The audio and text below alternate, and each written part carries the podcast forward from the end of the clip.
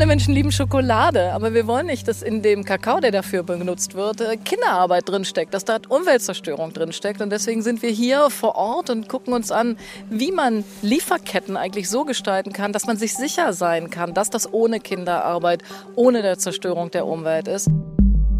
Das sagte Entwicklungsministerin Svenja Schulze Anfang des Jahres bei einem Kakaoplantagenbesuch in der Elfenbeinküste. Das war zwei Monate, nachdem das deutsche Lieferkettengesetz in Kraft getreten ist. Und auch auf EU-Ebene ist ein Lieferkettengesetz gerade auf den letzten Metern in den Verhandlungen. Das soll dann viele Produkte, auch Schokolade, fairer machen in der Herstellung, damit künftig zum Beispiel keine Kinder mehr in Westafrika für die Schokolade in unseren Supermärkten arbeiten müssen. Deutschlandfunk Kultur Weltzeit mit Jana Adu und André Zanto. Hallo. André, du hast mir ja erzählt, du musst morgen auch Schokolade in kleine Schuhe legen. Das solltest du ja eigentlich gar nicht sagen, dass ich da beteiligt bin. Das stimmt. Äh, jetzt in der Adventszeit, äh, Nikolaus ist jetzt ja äh, da sind wir Erwachsenen ja durchaus dafür da, den Schokoladenkonsum zu Hause zu erhöhen. Und wenn du die dann kaufst im Supermarkt oder so, weißt du auch immer, wo die so herkommt? Nee, ehrlich gesagt nicht. Also man guckt natürlich schon mal so ein bisschen, ob da irgendwie sowas wie fair draufsteht oder irgendwie nachhaltig produziert, aber bis auf so Herkunftsländer, wir hatten das ja gerade schon erwähnt, Elfenbeinküste ist da ein wichtiges Herkunftsland, das wichtigste, ähm, weiß ich eigentlich nicht so viel, wie wahrscheinlich die meisten Verbraucher, was da genau vor Ort passiert und ja, wie das dann wirklich äh, hergestellt wird. Ja, und genau das soll sich ja ändern. Wir haben eben schon das Lieferkettengesetz auf Bundesebene angesprochen und auch auf EU-Ebene. Und es gibt aber auch einige Firmen, die schon jetzt selbst dafür sorgen wollen oder dafür sorgen, dass es eben keine Kinderarbeit und Umweltverschmutzung mehr in der Schokoladenherstellung gibt und die Bäuerinnen und Bauern auch fair bezahlt werden. Und so eine Firma hat sich Benjamin Breitäger in Ghana angeschaut. Das ist nämlich das zweitgrößte Kakaobohnenproduzentenland. Zu Besuch bei Fair Afrik in Ghana, rund eine Autostunde nördlich der Hauptstadt Accra. Eine Erdpiste führt zum Eingangstor. Dahinter stehen die Produktionshallen, in denen Bio-Schokolade hergestellt wird. Eine kleine Revolution in der Schokoladenwelt, die das deutsch-ghanaische Unternehmen da gestartet hat. In der Vergangenheit gab es in Ghana nur einen einzigen Schokoladenhersteller und das war das staatliche Unternehmen CPC, die Cocoa Processing Company. Sagt Michael Marmenharm, der Geschäftsführer von Fair Afrik. Er hat in einem Besprechungsraum Platz genommen. Durch ein Glasfenster kann er in die Produktionshalle schauen. Aber vor einigen Jahren hat ein privates Unternehmen namens Nish ebenfalls mit der Schokoladenherstellung in Ghana begonnen. Und dann gibt es noch Fair Afrik. Man kann also von mindestens drei Unternehmen sprechen, die in Ghana Schokolade herstellen, mit großen Kapazitäten. Fair Afrik entschied 2019, eine eigene Fabrik in Ghana zu bauen. Die Kakaobohnen sollten von den Bauern aus der Umgebung kommen, sie sollten hohe Prämien erhalten und die fertige Schokolade sollte gleich vor Ort produziert werden von lokalen Mitarbeitern. Doch dann kam erstmal die Corona-Pandemie. Das war wirklich die größte Herausforderung, die Pandemie und der Lockdown. Wir hatten die Fabrik aufgebaut und nun sollten die Hersteller bei der Installation der Maschinen anwesend sein. Das hatte allein schon Garantiegründe. Aber die Flughäfen waren geschlossen. So richtig dicht. Es ging nichts mehr ins Land und aus dem Land heraus. Also habe ich beschlossen, zum Sitz der Regierung zu gehen, um den Präsidenten zu treffen. Er saß direkt vor mir. And he says, okay, tell me about your project. Und er sagte, okay, erzählen Sie mir von Ihren Projekten.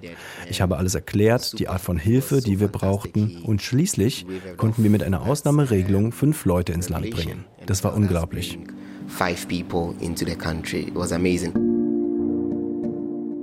Strom, Internet, Abwasser. All das musste hier auf dem Land in Ghana erst installiert werden.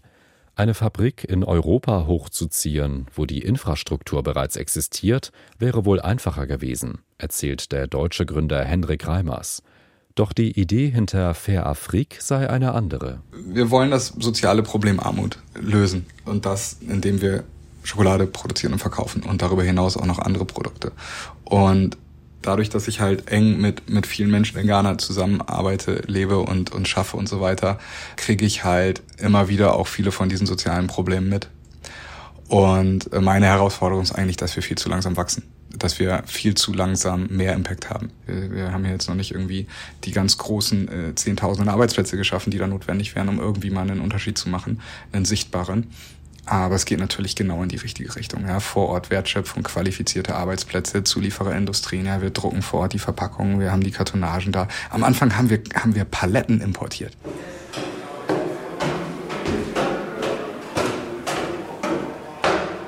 Mittlerweile läuft die Produktion, wenn auch nicht durchgehend, je nach Auftragslage steht die Fabrik auch mal still. Fair Afrik beschäftigt knapp 100 ghanaische Mitarbeiterinnen und Mitarbeiter. Das Start-up ist ein kleiner Player im milliardenschweren Schokoladenmarkt, aber einer, der es anders macht. Dass Schokolade dort produziert wird, wo auch der Kakao herkommt, ist die Ausnahme. Meist werden Bohnen oder Zwischenprodukte wie Kakaomasse nach Europa oder in die USA exportiert. Die dortigen Konzerne stellen dann die Endprodukte her und streichen auch den Großteil der Einnahmen ein. Viele werben seit langem mit Nachhaltigkeitsprogrammen und Zertifizierung. Das soll suggerieren, alles in Ordnung. Tatsächlich kämpfen viele Bauern mit den geringen Löhnen. Sie werden pro Kilo getrockneter Kakaobohnen bezahlt. Derzeit liegt der Preis bei rund 1,60 Euro. Immerhin 60 Cent mehr als im Vorjahr.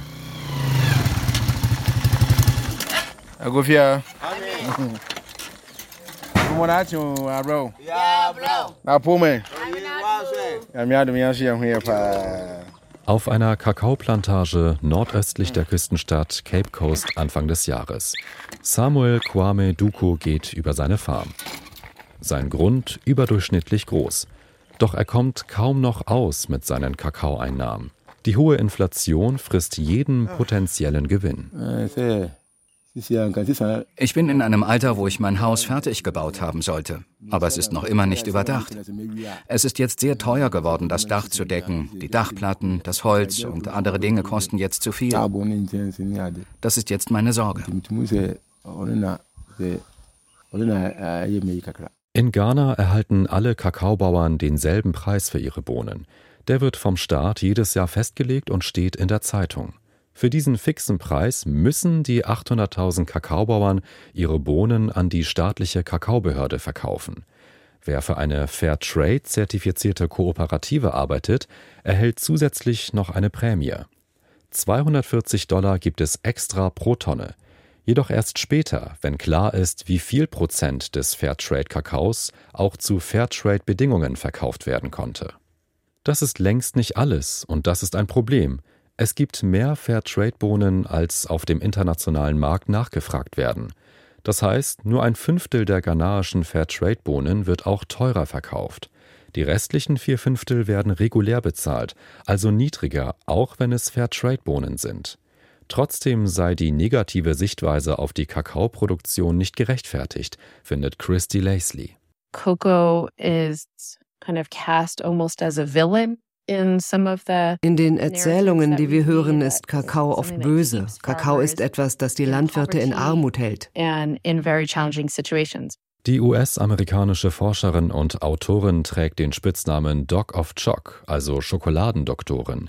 Sie hat bis 2021 in Ghana gelebt und viel Zeit auf Kakaofarmen verbracht. The view of cocoa is, is quite a bit different. Die Sichtweise auf Kakao in Ghana ist anders. Es ist nicht so, dass Bauern nicht arm wären. Das sind sie, die meisten jedenfalls. Aber der Kakaoanbau gibt ihnen auch die Möglichkeit, aus der Armut herauszukommen. Sehr oft durch die Ausbildung der nächsten Generation, ihrer Kinder. Das ist vielleicht überraschend zu hören. Und es ist eine Seite der Geschichte, die wir nicht sehr oft hören. Der Kakaobauer Samuel Kwame Duku hat diesen Weg beschritten. Er hat klein angefangen und konnte seine Farm über die Jahre erweitern, um so seine fünf Kinder zu unterstützen. Eines hat gerade die Universität abgeschlossen. Kakao ist sein Leben, aber er muss Kleinkredite aufnehmen, um seine Arbeiter zu bezahlen. Man braucht Erntehelfer, Arbeiter, die helfen, Unkraut zu jäten.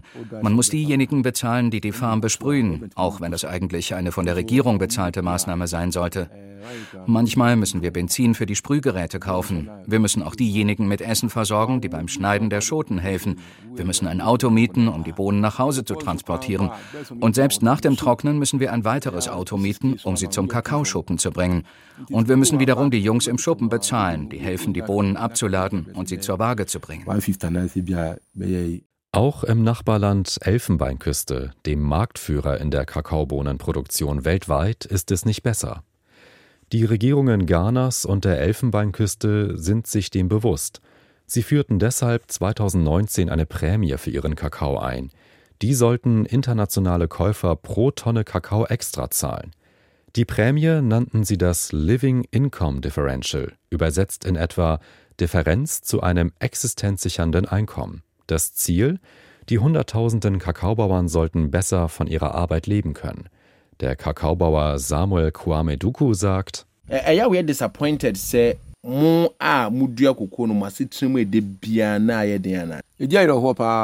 ich kenne keinen Kakaobauern, der reich ist. Manche schneiden ihre Kakaobäume ab und pflanzen Kautschuk. Ich habe eine sehr große Kakaofarm gesehen, deren Besitzer das Land verkauft hat. Jetzt sind alle Kakaobäume zerstört. Das ist nicht gut, aber es liegt an den Lebensbedingungen. Sie brauchen das Geld.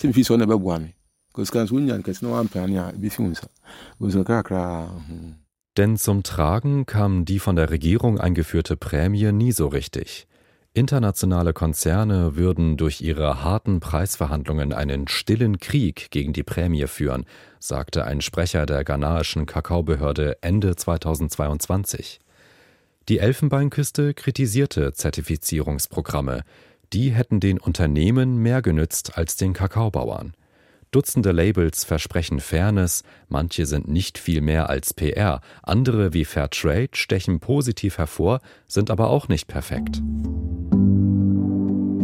Beispiele wie Fair Afrik zeigen, dass es auch Bewegung gibt, die Wertschöpfungskette des 20. Jahrhunderts zu verändern.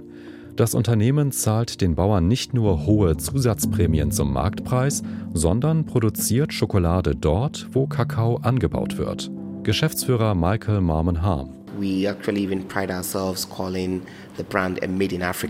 Wir sind stolz darauf, eine Marke Made in Africa zu haben. Denn wir wollen uns nicht nur auf Ghana konzentrieren, sondern auf den ganzen Kontinent.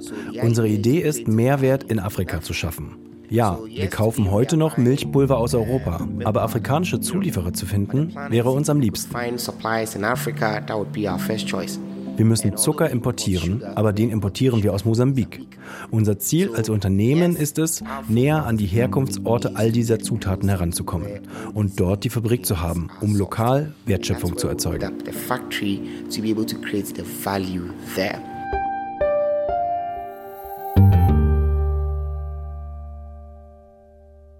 Die lokale Wertschöpfung in Westafrika ist aber noch die Ausnahme, muss man sagen. Wie der Massenmarkt derzeit aussieht, das wollen wir jetzt besprechen mit Friedel Hütz-Adams. Er ist Experte für Wertschöpfungsketten und Nachhaltigkeit bei Südwind.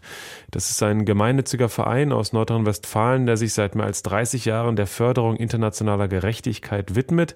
Schönen guten Tag. Ja, guten Tag. Wie sieht es denn aus momentan? Ähm, wir haben gerade schon gehört von einer kleinen Schokoladenfabrikation aus Ghana.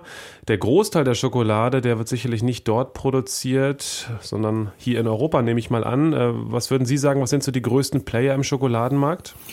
Naja, es gibt den Teil der Kette, den wir alle kennen. Also wir, viele von uns kennen Mars und äh, Nestlé. Das sind äh, neben Mondelez so die, die beiden größten. Mondelez kennen dann schon weniger Leute, besser aber deren Markennamen wie Milka oder Oreo oder in Großbritannien Cadbury, das gehört auch zu Mondelez.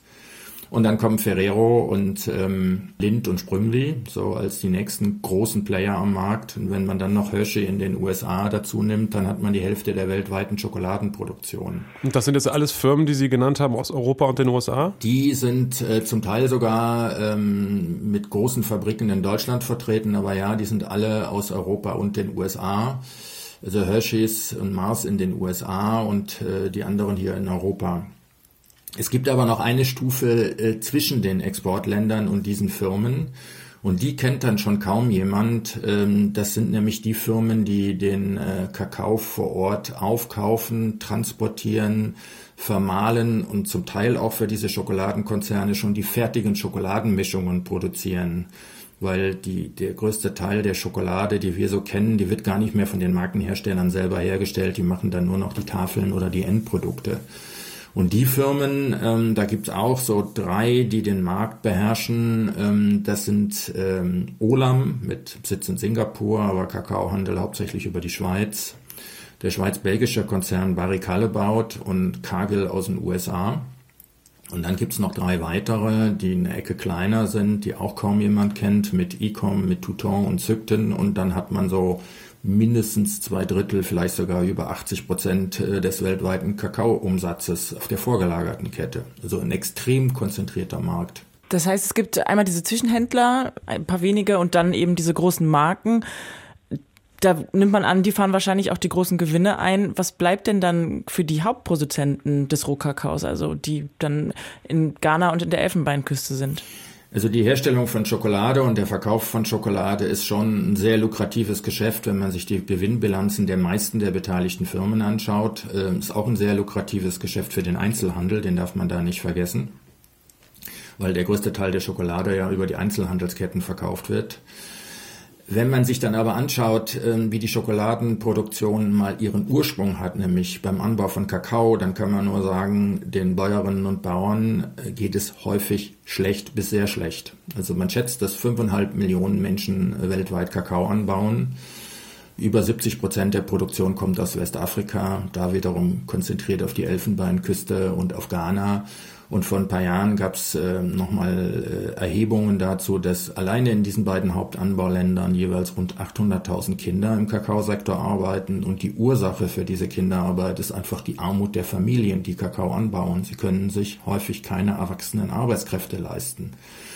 Und das zeigt dann nochmal, wie schief die Gewinne entlang der Kette verteilt sind. Wir haben Bäuerinnen und Bauern, deren Wohl und Wehe von einem an der Börse notierten Kakaopreis abhängt, weil da kommt letztendlich, da wird der Kakaopreis gemacht. Und wenn eine Ernte gut ist, geht der Preis halt in den Keller und niemand fragt, ob die dann noch das nötige Geld haben, drei Mahlzeiten auf den Tisch zu stellen und erwachsene Arbeitskräfte einzustellen. Wenn man dann weiter die Kette runtergeht, stößt man auf ein sehr lukratives Geschäft mit Schokolade. Sie haben gerade die Kinderarbeit schon angesprochen. Das ist ja seit Jahrzehnten ein bekanntes Problem.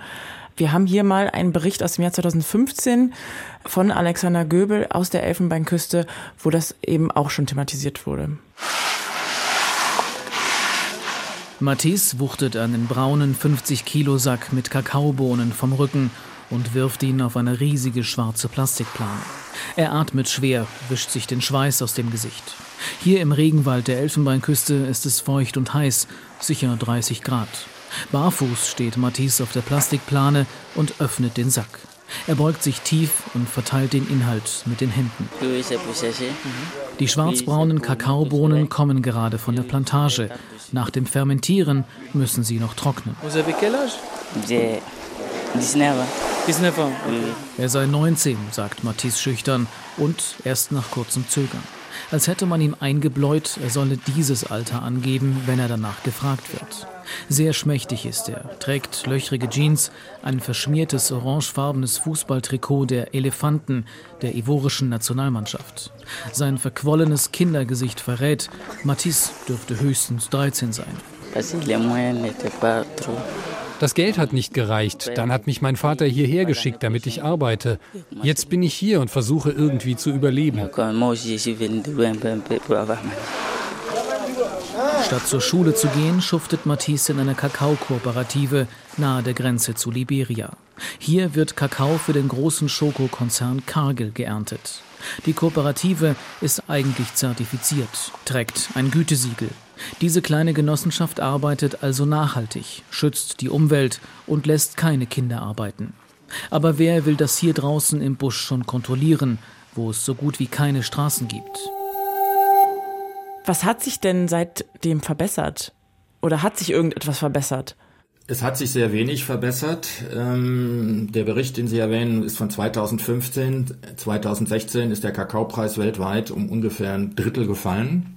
Ich war dann 2017 auch mal in der Elfenbeinküste auf einer Tagung und da ging es um Kinderrechte und dann hat dann eine Frau aus dem Publikum gesagt, äh, sie könne das Gerede über Kinderrechte nicht mehr hören, wenn die nächste Haupternte anfinge, das, das ist im Oktober in der Elfenbeinküste, dann habe sie die Wahl, ihre Kinder aus der Schule zu holen und Kakao zu ernten und den Kakao zu verkaufen und davon Nahrungsmittel zu kaufen oder die Kinder in der Schule zu lassen, einen Teil der Ernte, weil es von der Arbeitskraft nicht schafft, alleine nicht einbringen zu können und nicht zu wissen, wovon sie Essen kauft. Das ist die Realität in den Anbaugebieten. Bis heute. Das ist bis heute so. Es gibt äh, einiges an Programmen und Projekten. Nur ist vor ein paar Tagen in den USA ein Bericht gelaufen. Die haben sich Projekte in Ghana angeschaut und festgestellt, dass viele der angeblich aus der Kinderarbeit ge äh, geholten Kinder äh, entweder gar nicht existierten, die haben sie nicht gefunden, obwohl die auf irgendwelchen Listen von Unternehmen standen, oder aber, äh, dass sie doch noch weiter arbeiteten. Es zeichnet sich vielleicht jetzt eine Verbesserung ab, weil es ist etwas passiert, äh, was die Einkommen der Bäuerinnen und Bauern jetzt wirklich deutlich erhöhen wird, im Gegensatz also zu den Projekten, die da sehr wenig Erfolg hatten, nämlich der Kakaopreis ist die letzten Monate massiv gestiegen. In äh, Westafrika und auch in Lateinamerika zeichnet sich eine Missernte ab durch das Wetterphänomen El Nino, was jetzt durch den Klimawandel immer stärker wird. Und der Kakaopreis ist jetzt in den letzten Monaten massivst gestiegen.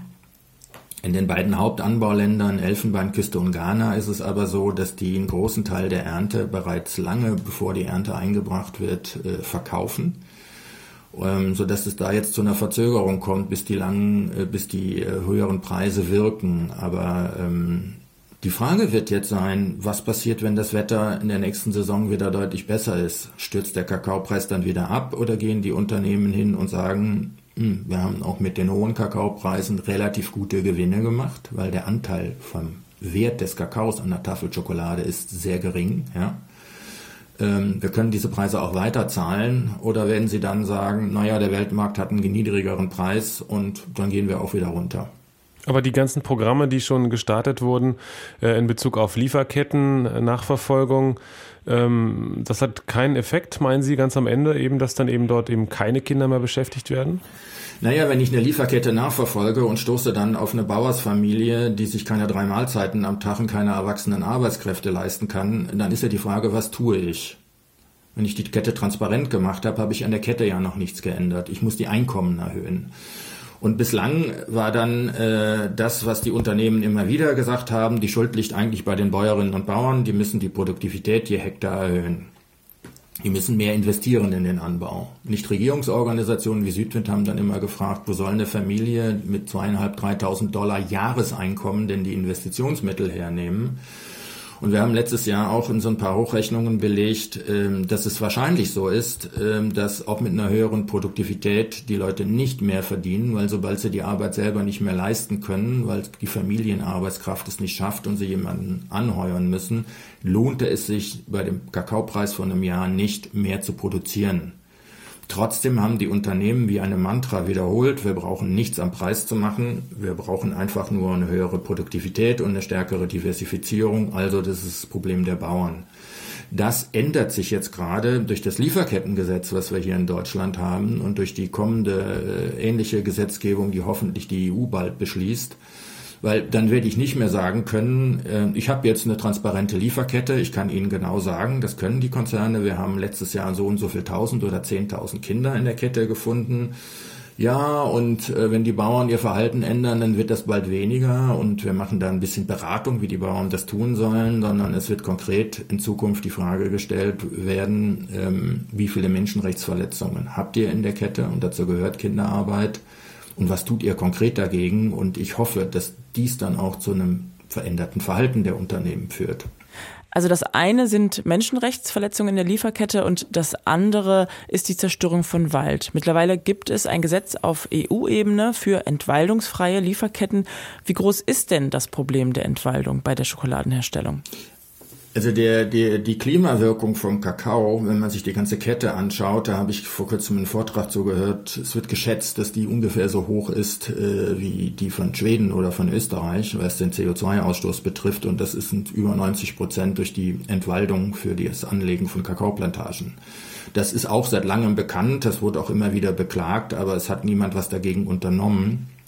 Gerade in der Elfenbeinküste sind ja auch riesige Naturschutzgebiete für Kakaoplantagen abgeholzt worden. Und äh, mit dem EU-Gesetz, ähm, was ja schon beschlossen ist, äh, müssen Unternehmen ab Ende nächsten Jahres nachweisen, dass sie garantieren können, dass nichts bei der Einfuhr von Kakao und ein paar anderen Produkten aus frisch abgeholzten Gebieten kommt.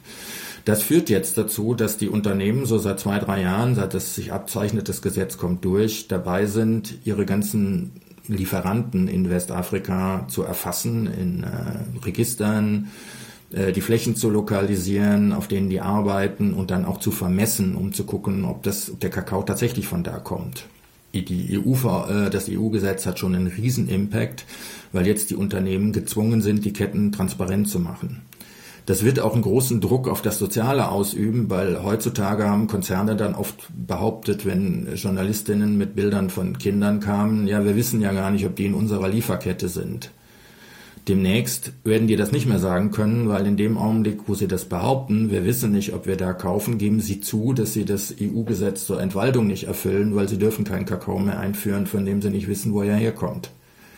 Ich hoffe, dass das einen massiven Druck äh, auf die Unternehmen ausüben wird und dass das dann endlich dann auch zu neuen Lieferbeziehungen, zu langfristigen Verträgen führt, zu Preisen, die dann gezahlt werden, die es zum einen möglich machen, dass Bäuerinnen und Bauern Dünger kaufen können, ne, weil die Entfaltung kommt hauptsächlich dadurch zustande, dass Flächen irgendwann die Böden ausgelaugt sind und dann gehe ich auf die nächste Fläche.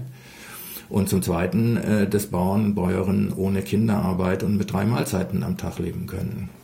Was würden Sie sagen, hat jetzt den größten Effekt, um Verbesserungen vor Ort für die Menschen und die Natur zu erzielen? Sie haben gerade schon EU-Gesetzgebung angesprochen in Bezug auf Lieferketten. Sie haben auch schon angesprochen den Weltmarktpreis. Ähm, welche Rolle können vielleicht auch Zertifikate spielen, die man ja sehen kann als Verbraucher? Also quasi auch die Rolle des Verbrauchers ähm, da ein bisschen verbessern, wenn man eben dann äh, das richtige Produkt im Supermarkt auswählt? Naja, die Zertifikate haben eine sehr begrenzte Wirkung, weil selbst Fairtrade oder Rainforest Alliance ja nur Produkte mit Zertifikat äh, verkauft gekriegt haben die letzten Jahre, wenn äh, der Preisunterschied zum konventionellen Markt möglichst klein war. Also auch bei den Nachhaltigkeitsansätzen haben Unternehmen immer geschaut, äh, wo komme ich am preisgünstigsten weg. Und es war nie die Frage, ist der Preis hoch genug, damit Bäuerinnen und Bauern ein existenzsicherndes Einkommen haben. Von daher war die Forderung von vielen Nichtregierungsorganisationen und von Bauern und Bäuerinnenverbänden immer, wir brauchen eine Gesetzgebung. Der, der, der, Wettbewerb drückt den Preis immer runter, auch unter die Schwelle, wo alle wissen, äh, dann kommt es zu Menschenrechtsverletzungen. Jetzt kommen die Gesetze und diese Gesetze sind auch so das, was ich als Verbraucher, als Verbraucherin brauche. Weil ich kann nicht ein Labelstudium nur für Kakao machen und dann mache ich noch eins für Kaffee und eins für Palmöl und so weiter.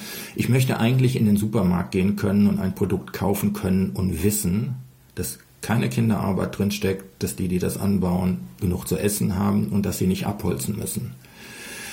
Es trägt heutzutage auch sehr zu Verbraucherverwirrung bei, dass einige der großen Konzerne jetzt hingehen und dann finden sie groß aus dem Tafeln nachhaltig zertifizierter Kakao oder Kakao aus nachhaltig äh, zertifizierten Anbauflächen.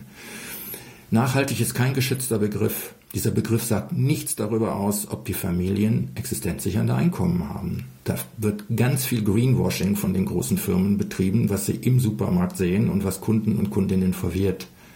Nachfragen bei den Konzernen und Gesetze unterstützen. Das sind die beiden Schritte, die man da gehen muss.